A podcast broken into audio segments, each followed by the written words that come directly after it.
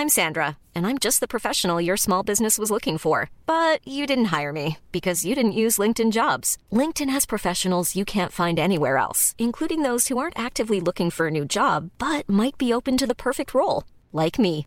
In a given month, over 70% of LinkedIn users don't visit other leading job sites. So if you're not looking on LinkedIn, you'll miss out on great candidates like Sandra. Start hiring professionals like a professional. Post your free job on linkedin.com/people today.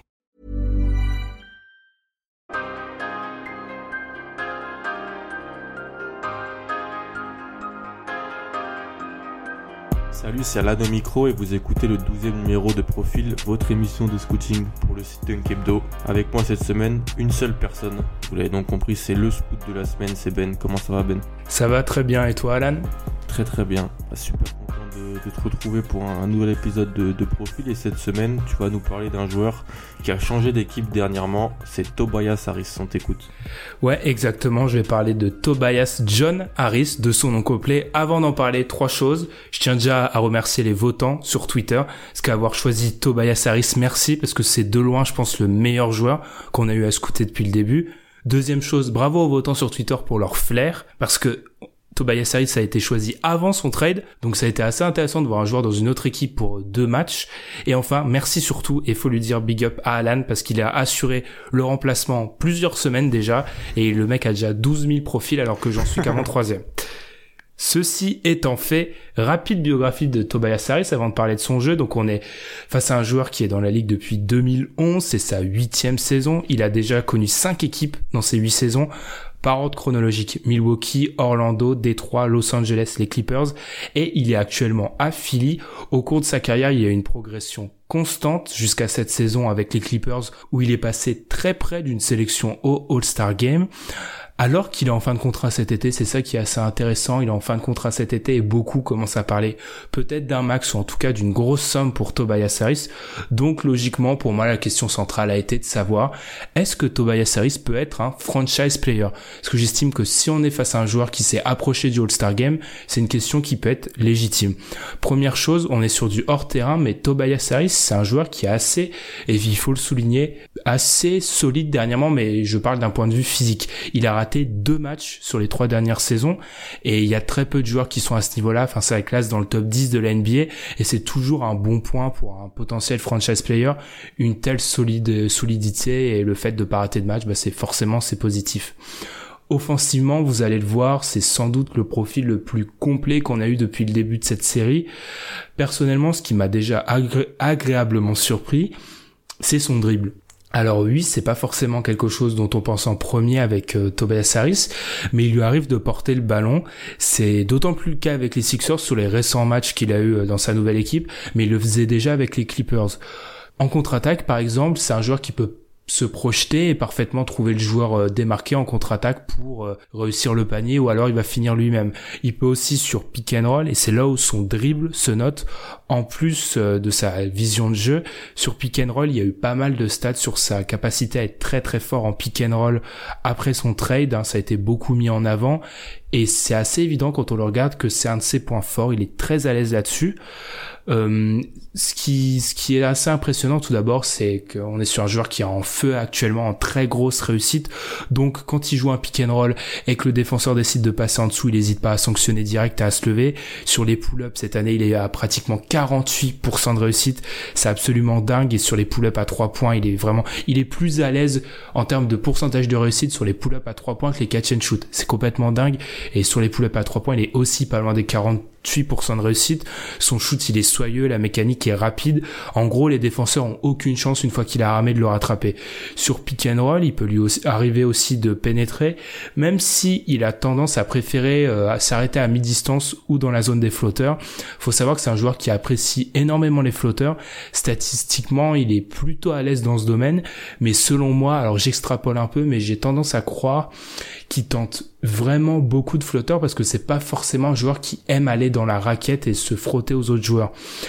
J'en parlerai plus tard, mais à ce niveau-là, il a peut-être quelques limitations. Ce qui peut être encore plus déroutant maintenant, c'est qu'il évolue avec les Sixers, comme je l'ai dit, et qu'il va jouer avec un intérieur, Joel Embiid, qui, quand il est en position de poser l'écran, peut vraiment tout faire peut s'écarter pour shooter à trois points, pénétrer dans la raquette, reprendre la balle. Enfin bref, le, panel des possibilités, il est totalement illimité. Ce qui fait que sur les quelques pick and roll joués Embiid Harris, on a pu voir que vraiment le potentiel danger était assez immense. Plus globalement, du coup, je me suis assez concentré sur ses capacités de playmaking, mais elles sont non négligeables et ça a été déjà ma première surprise parce que j'avais jamais étudié euh, Tobias Harris avec autant de détails, mais je pense que je peux dire sans trop de soucis qu'il y a une vraie évolution de ce côté-là.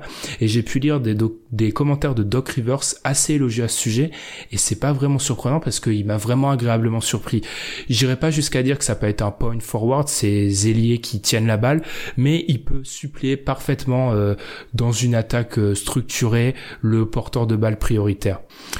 Pour ce qui est de son jeu plutôt sans ballon, même si je vais revenir un peu après avec son jeu euh, avec le ballon, pour ce qui est par exemple du catch and shoot, cette année il est assez destructeur, même s'il est un peu moins en réussite qu'en pull-up, il reste à plus de 40% de réussite, ce qui reste incroyable, 40,5 pour être très précis.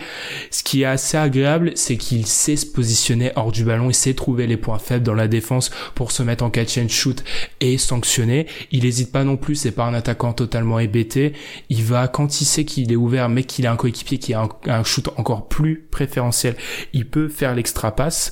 Euh, il adore se loger dans les coins. Cette année, il a 52% de réussite à 3 points dans les corners. 52 dans les deux corners. 52 hein. à, gauche, 52 à droite il est hyper impressionnant à de ce côté-là, c'est-à-dire qu'une fois qu'on le met dans le corner, enfin, ça peut faire très mal aux équipes d'en face. Euh, il a tendance aussi à vraiment apprécier le shoot face au panier. Là, c'est plus un shoot qui va prendre en pull-up. Hein. On sort de ces situations, il est loin du loin du ballon. Alors ce que j'ai remarqué par rapport à ça, c'est peut-être un shoot dont il a tendance à abuser, je trouve, des fois. Alors 41% de réussite à 3 points en pull-up ou face au panier, c'est assez, c'est très bon, mais faut pas qu'il en abuse. Globalement, si je dois parler de son shoot, ce qui m'impressionne, c'est la, l'évolution. Si on prend ses trois premières saisons NBA, ses pourcentages de réussite étaient les suivants 26, 31 et 25.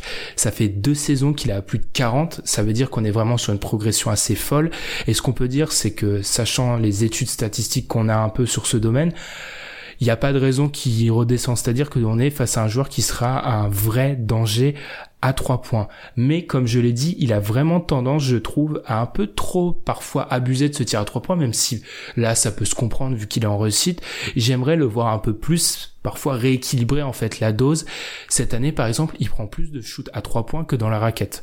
Ça peut s'expliquer par comme je l'ai dit le fait que dans la raquette c'est pas forcément le finisseur le plus adroit mais c'est quand même un décalage qui peut poser question si jamais il venait à être moins en réussite. Est-ce qu'il pourrait retrouver euh, cette volonté d'aller un peu plus dans la raquette? Surtout que c'est quelque chose qu'il faisait au début de sa carrière et qu'il a tendance à avoir abandonné au fil du temps où il a commencé à se créer ce shoot à trois points Globalement, si je, si dois résumer euh, l'attaque de Tobias Harris, j'ai été assez surpris par ses qualités de playmaking. C'est un joueur, alors là je sais c'est la tarte à la crème, très intelligent.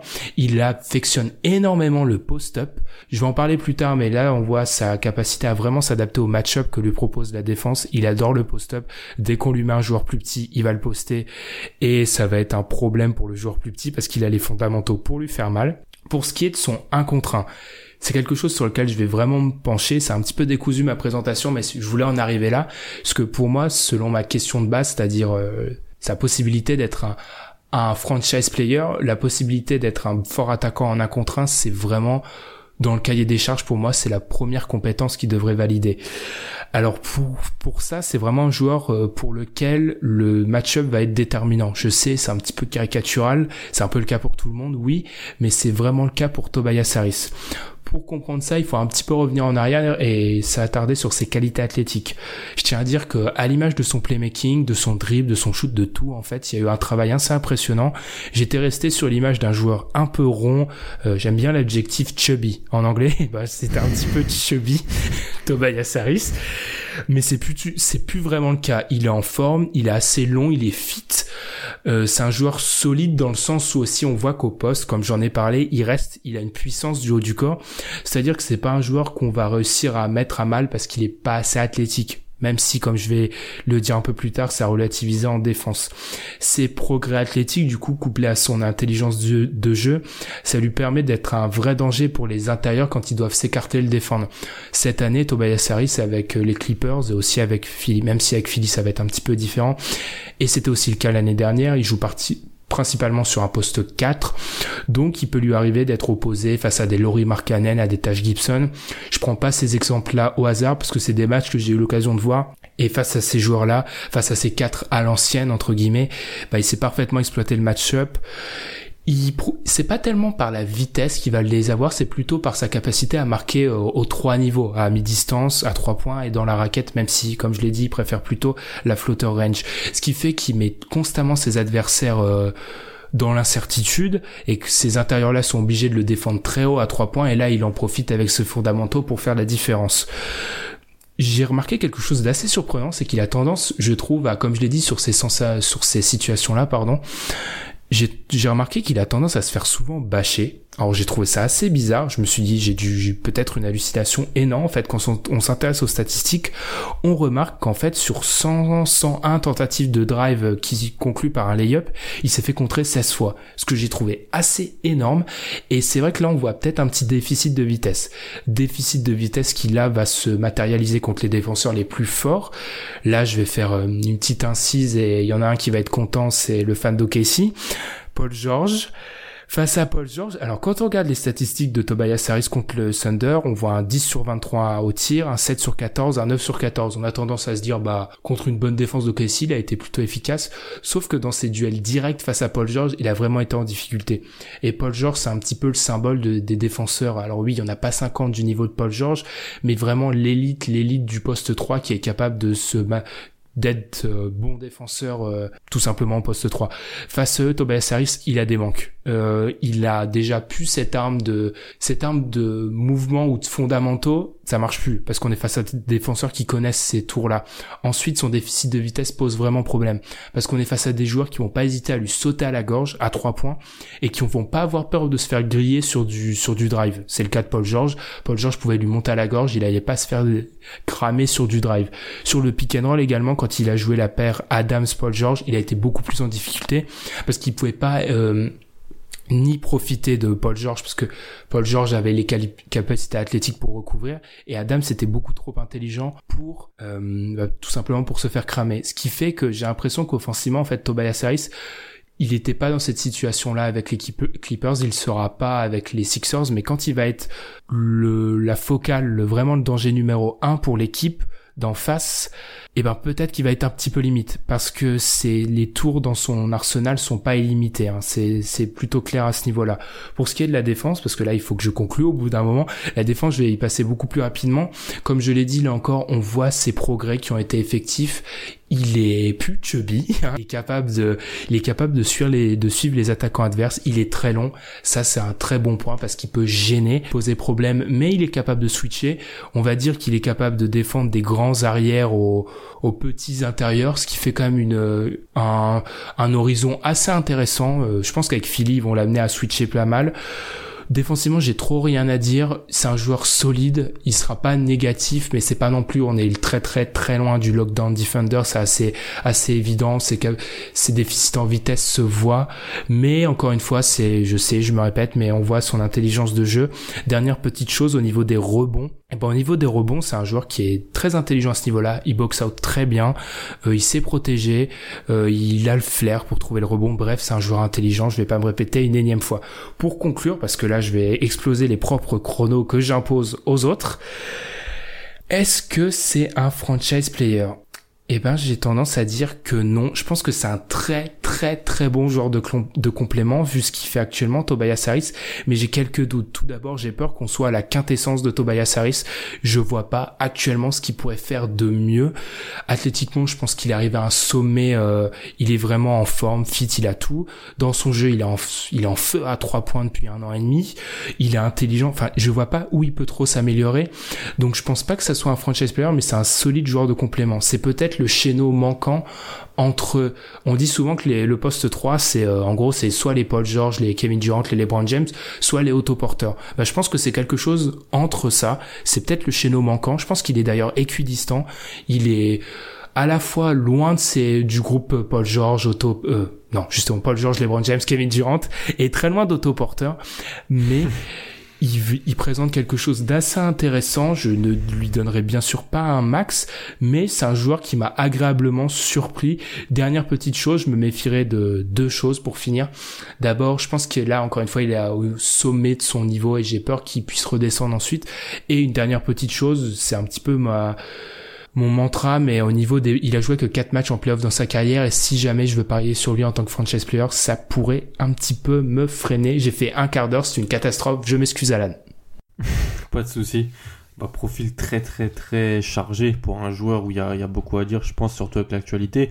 Euh, on sait entre nous, même tu l'as dit dans le podcast euh, Power Ranking sur la conférence Est, que t'aimes assez ce qui se passe à Philadelphie euh, pour la fin de saison. Comment tu vois euh, Tobias Harris cohabiter C'est une question débile ce que je vais te demander, mais avec voilà les trois autres, euh, est-ce que voilà c'est comme tu dis ce chaînon manquant à l'aile, mais est-ce que c'est on a pu penser que c'était Jimmy Butler avant le chaînon manquant à l'aile Comment tu, penses que ça peut se, se mettre en place ou que tu as parlé de ses capacités en catch and shoot et en pull-up donc euh, voilà. Alors je pense d'abord on voit que Philly commence à jouer des systèmes où ils lui font initier le pick and roll avec Embiid, où ils lui font monter la balle. Ça je trouve ça super intéressant. Après honnêtement en ayant étudié Tobias Harris, ce qu'on a dit par rapport au fait que ça pouvait être un joueur catch and shoot à Philly, c'est limiter ce qu'il est capable de faire. Après pour ce qui est de son insertion, je pense d'abord qu'avec Embiid sur le pick and roll, ça sera super intéressant. Il peut vraiment aller avec tout le monde. Avec euh, Simmons, il sera intéressant parce que ça lui permet d'avoir un autre joueur à qui écarter. Peut-être que oui, j'aurais peut-être des doutes si jamais on l'amène. Et non, en fait, j'en ai même pas parce que défensivement, on va pouvoir mettre euh, Jimmy Butler sur la menace à l'aile la plus dangereuse, je pense. Donc on va le cacher, c'est un grand mot caché, mais à ce niveau-là. Et offensivement, je me fais pas trop de soucis parce que comme je l'ai dit ou j'espère que je l'ai fait comprendre tout au long de ce profil, c'est un joueur hyper complet. Peut-être qu'on va un petit peu limiter son rôle du coup avec Philly. On a essayé vraiment de le mettre en avant sur ses quelques premiers matchs joués avec euh, l'équipe de la Plaine Sylvanie, mais j'ai peur que bien souvent on, le cantonne justement à ce qu'on peut, on peut dire certains observateurs, c'est-à-dire un joueur de catch and shoot. Et pour moi, ça serait un peu trop limité ce qu'il est capable de faire. Hmm. Surtout que qui est excellent catch and shoot, donc t'as déjà cette, euh, Exactement. cet élément-là dans le jeu et lui il peut apporter autre chose. Ouais bah, je, je suis d'accord sur ça sur le match contre Boston notamment et contre les contre Denver le début de match. J'ai trouvé voilà une bonne utilisation de Brett Brown où, sachant que Ben Simmons c'est tellement un joueur atypique et ben le, fait donner un peu le ballon aussi à, Harris, c'est quelque chose d'intéressant. Puis ça pourra faire défendre en playoff des peut-être des postes 3 qui face à lui et, donc les fatiguer donc ça pourrait être quelque chose de, très intéressant. merci beaucoup Ben. Mais de rien. Pour ce, long profil sur sur Tobias Harris. Euh, n'hésitez pas voilà, à partager, le, le, le, podcast à commenter. Il y aura peut-être des sondages qui vont arriver même si moi je suis très anti-sondage vu les joueurs qui m'ont été ah, mais euh, alloués. Mais continuez, continuez. Ah mais franchement, j'ai fait un quart d'heure là sur Harris parce que en fait en termes d'investissement c'était pareil qu'avec euh, Evans ou Derek Favors, c'est juste qu'il y a 15 000 trucs à dire. Enfin, donnez-moi des joueurs comme ça et continuez. Moi, je vais, je pense, on va peut-être refaire un sondage, mais je mettrai, j'arrêterai de mettre des joueurs que j'aime bien, mais je mettrai peut-être des bons joueurs. Comme ça, ça, ça, ça m'évitera d'avoir des joueurs un petit peu plus compliqués. Je t'avoue que ça va, et ça m'a égayé ma fin janvier, parce que j'avais quand même passé mes deux profils sur Derek Favors et Tyreek Evans. C'était pas joyeux. Et t'aurais pu avoir, t'aurais pu avoir Stan Johnson ou, ou DeAndre Bambry à la place. C'est vrai que les auditeurs ont été gentils. Ouais. Mais la, la chute ne sera que plus violente, hein, parce que le jour d'après. Pour le prochain, c'est ça. Ouais. C'est ça. Mettez-lui un bon. Si jamais il y a un sondage pour Ben, donnez-lui un petit peu le, le, cancre de la liste, comme ça, il faudra qu'il y passe. Mais voilà, n'hésitez pas à partager, à écouter, à poser des questions, à, vous donner vos remarques, ce que vous en pensez aussi en commentaire. Et puis on se retrouve la semaine prochaine pour un numéro, nouveau, nouvel épisode de Profil. Here's a cool fact: A crocodile can't stick out its tongue. Another cool fact. You can get short term health insurance for a month or just under a year in some states. United Healthcare short term insurance plans are designed for people who are between jobs, coming off their parents' plan, or turning a side hustle into a full time gig.